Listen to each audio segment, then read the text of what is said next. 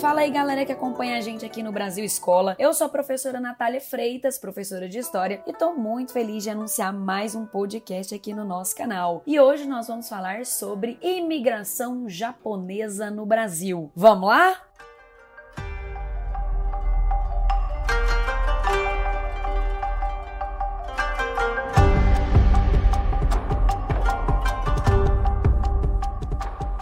Bom, galera, a imigração japonesa no Brasil teve como marco inicial a chegada de um navio, o navio Kasato Maru. Esse navio ele atracou em Santos, no porto de Santos, São Paulo, em junho de 1908. Ou seja, o primeiro navio trazendo imigrantes japoneses que chegou aqui no Brasil, ele chega no iníciozinho do século XX, nos anos iniciais da República Brasileira. Na época, já estava ali no contexto da República Oligárquica, também conhecida aí como café com leite, aquela época de alternância da presidência entre o Partido Republicano Paulista e o Partido Republicano Mineiro, tá? Bom, beleza. Essa embarcação, esse navio Cassato Maru, ele vai chegar no Brasil depois de 52 dias de viagem, trazendo ali em torno de 781 imigrantes japoneses, de acordo com a, a, documentação. E também chegaram nesse mesmo navio 12 passageiros independentes.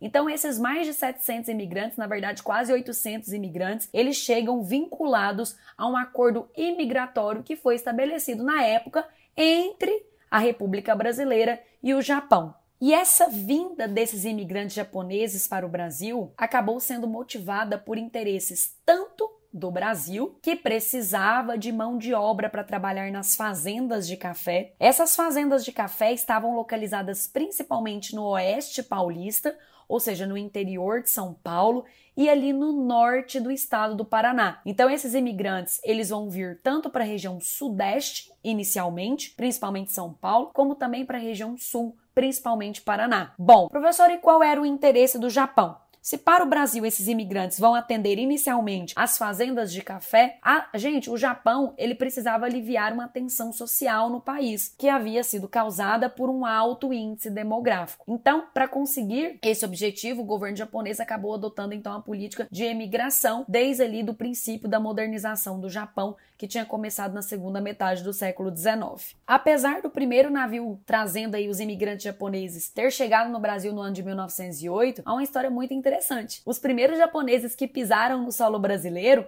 foram quatro tripulantes de um barco que atracou em Santa Catarina em 1803, ou seja, 100 anos antes dos primeiros imigrantes japoneses chegarem. Professora, mas o que que esses quatro japoneses vieram fazer no Brasil, gente? Só quatro? Então, gente, esses quatro japoneses, na verdade, eles foram resgatados. O navio que eles estavam naufragou. E aí, um navio russo resgatou esses quatro japoneses e esse navio russo precisou de um atendimento aqui na costa do Brasil. Por isso, esses quatro imigrantes, ou, perdão, esses quatro japoneses, né, que na verdade não chegaram a morar no Brasil, só passaram pelo Brasil e estiveram presentes aqui 100 anos antes do processo de imigração oficial. Mas os acordos entre Japão e Brasil pela entrada de imigrantes aqui nesse território, ele começou lá na segunda metade do século XIX, tá, gente? Ocorreu um acordo diplomático e comercial em 1880. Tá? E aí, as conversações, o estabelecimento de um tratado de amizade, comércio e navegação foi feito entre o Japão e o Brasil ainda no século XIX. A própria abertura brasileira às imigrações japonesas e chinesas foram autorizadas pelo decreto de número 97, que foi assinado em 1892. Só para vocês terem uma, uma, uma, outra dimensão, a, a, primeira, a primeira leva de japoneses que deveria vir trabalhar nas lavouras de café no Brasil, ela deveria ter chegado aqui em 1897. Só que essa viagem acabou sendo cancelada justamente na véspera do embarque. E o motivo desse cancelamento foi a crise que o preço do café sofreu em todo o mundo e que perdurou no Brasil até até mais ou menos ali 1906. E aí, só no ano de 1907 foi que o governo brasileiro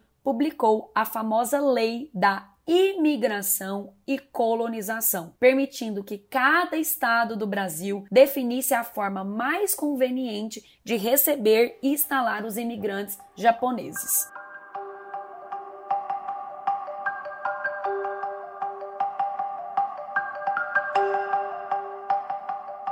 Bom, professor, e aí? Esses quase 800 japoneses vão chegar aqui no Brasil no início do século XX. E aí, cara, eles vão ser distribuídos em mais ou menos ali de 6 a 10 fazendas do, do interior de São Paulo. Lembrando que são fazendas de café, que era uma das economias de destaque no Brasil desde do, do, da segunda metade do século XIX. Só que aí, esses imigrantes, eles vão enfrentar um duro período de adaptação. Muitos, inclusive, não vão, não vão conseguir ficar no Brasil, vão ficar aqui por dois meses, três meses, vão acabar voltando para o Japão. Outras famílias não se adaptaram às questões climáticas climáticas, não se adaptaram às questões culturais, alimentares. Só para vocês terem uma noção, desses quase 800 japoneses, apenas 191 acabaram ficando nas fazendas contratantes. Bom, mas isso não desanimou a entrada de novos, novas famílias do Japão aqui no Brasil. Em 1910, um novo navio atracou em Santos com mais de 900 trabalhadores a bordo que foram distribuídos em outras fazendas. Também tiveram problemas de, de adaptação, mas aos poucos esses problemas foram diminuindo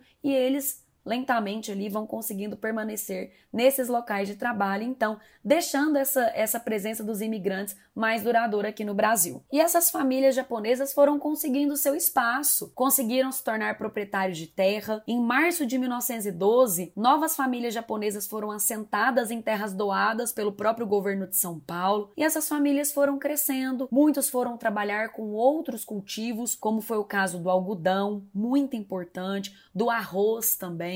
No ano de 1914, o número de trabalhadores japoneses em São Paulo já girava ali em torno de 10 mil, 15 mil pessoas. Infelizmente, muitos com a situação financeira desfavorável. Nesse mesmo contexto, o próprio governo de São Paulo decidiu proibir novas contratações de imigrantes. em 1914, o governo de São Paulo avisou a companhia de imigração que não mais subsidiaria o pagamento de passagens de japoneses do Japão para o Brasil. Ou seja, em determinado momento desse processo migratório, a gente vai ter uma pequena pausa. É claro que essa pausa ela dura pouco, os japoneses depois vão continuar entrando no Brasil. Na verdade, nós vamos ter, nós vamos ter duas pausas. Uma ali junto com a Primeira Guerra Mundial e outra ali junto com a Segunda Guerra Mundial. Que fique claro, essas pausas não interromperam 100% a entrada de imigrantes, só diminuíram o número de imigrantes que saíam do, do, do Japão e vinham para o Brasil. Um dos episódios mais tristes relacionados à história da imigração japonesa foram quando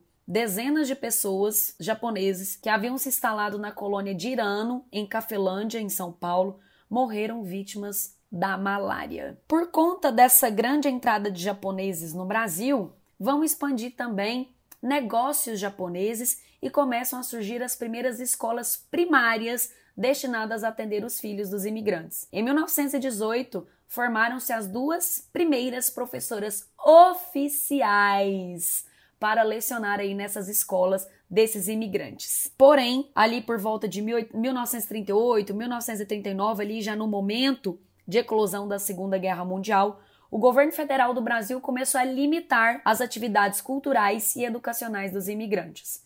Em dezembro de 38, decretou o fechamento de todas as escolas estrangeiras, principalmente as escolas japonesas, alemãs e italianas.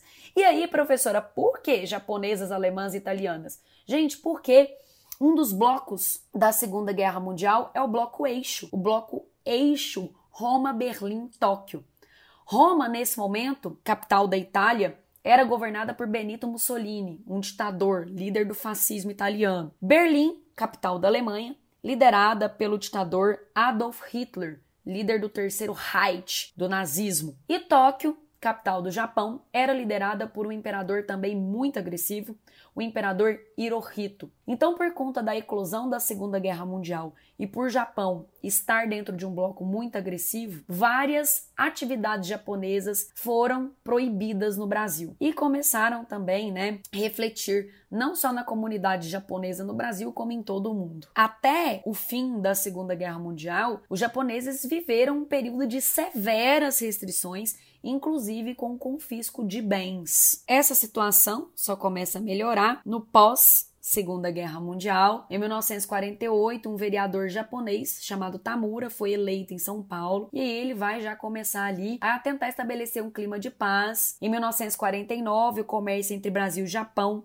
vai ser retomado por meio de um acordo bilateral. Em 1950, o governo federal anunciou a liberação dos bens confiscados aos imigrantes do Japão e em 1951 foi aprovado a introdução de mais 5 mil famílias japonesas a entrar aqui no Brasil. As empresas japonesas também começaram a planejar seus investimentos aqui a partir da década de 1950. Apesar do cenário de negociação entre governos e vinda de japoneses para o Brasil, lá, gente, na primeira metade do século XX, é, muitos começaram a criticar essa entrada, acreditando que a vinda desses japoneses iria atrapalhar o processo de embranquecimento da população. Os que defendiam, gente, a teoria do embranquecimento, eles defendiam apenas a imigração de europeus e não de japoneses e não de asiáticos. Lembrando que a teoria do embranquecimento, ela começou a ser defendida por alguns ali no final do século XIX e vai virar ali para o início do século XX. Uma teoria racista, eugenista, preconceituosa. E hoje, o Brasil é o país que concentra a maior população de japoneses fora do Japão. Na cidade cidade de São Paulo, o bairro da Liberdade é uma referência para o comércio e para a cultura japonesa. E aí, na sua cidade, você já conheceu alguma família japonesa?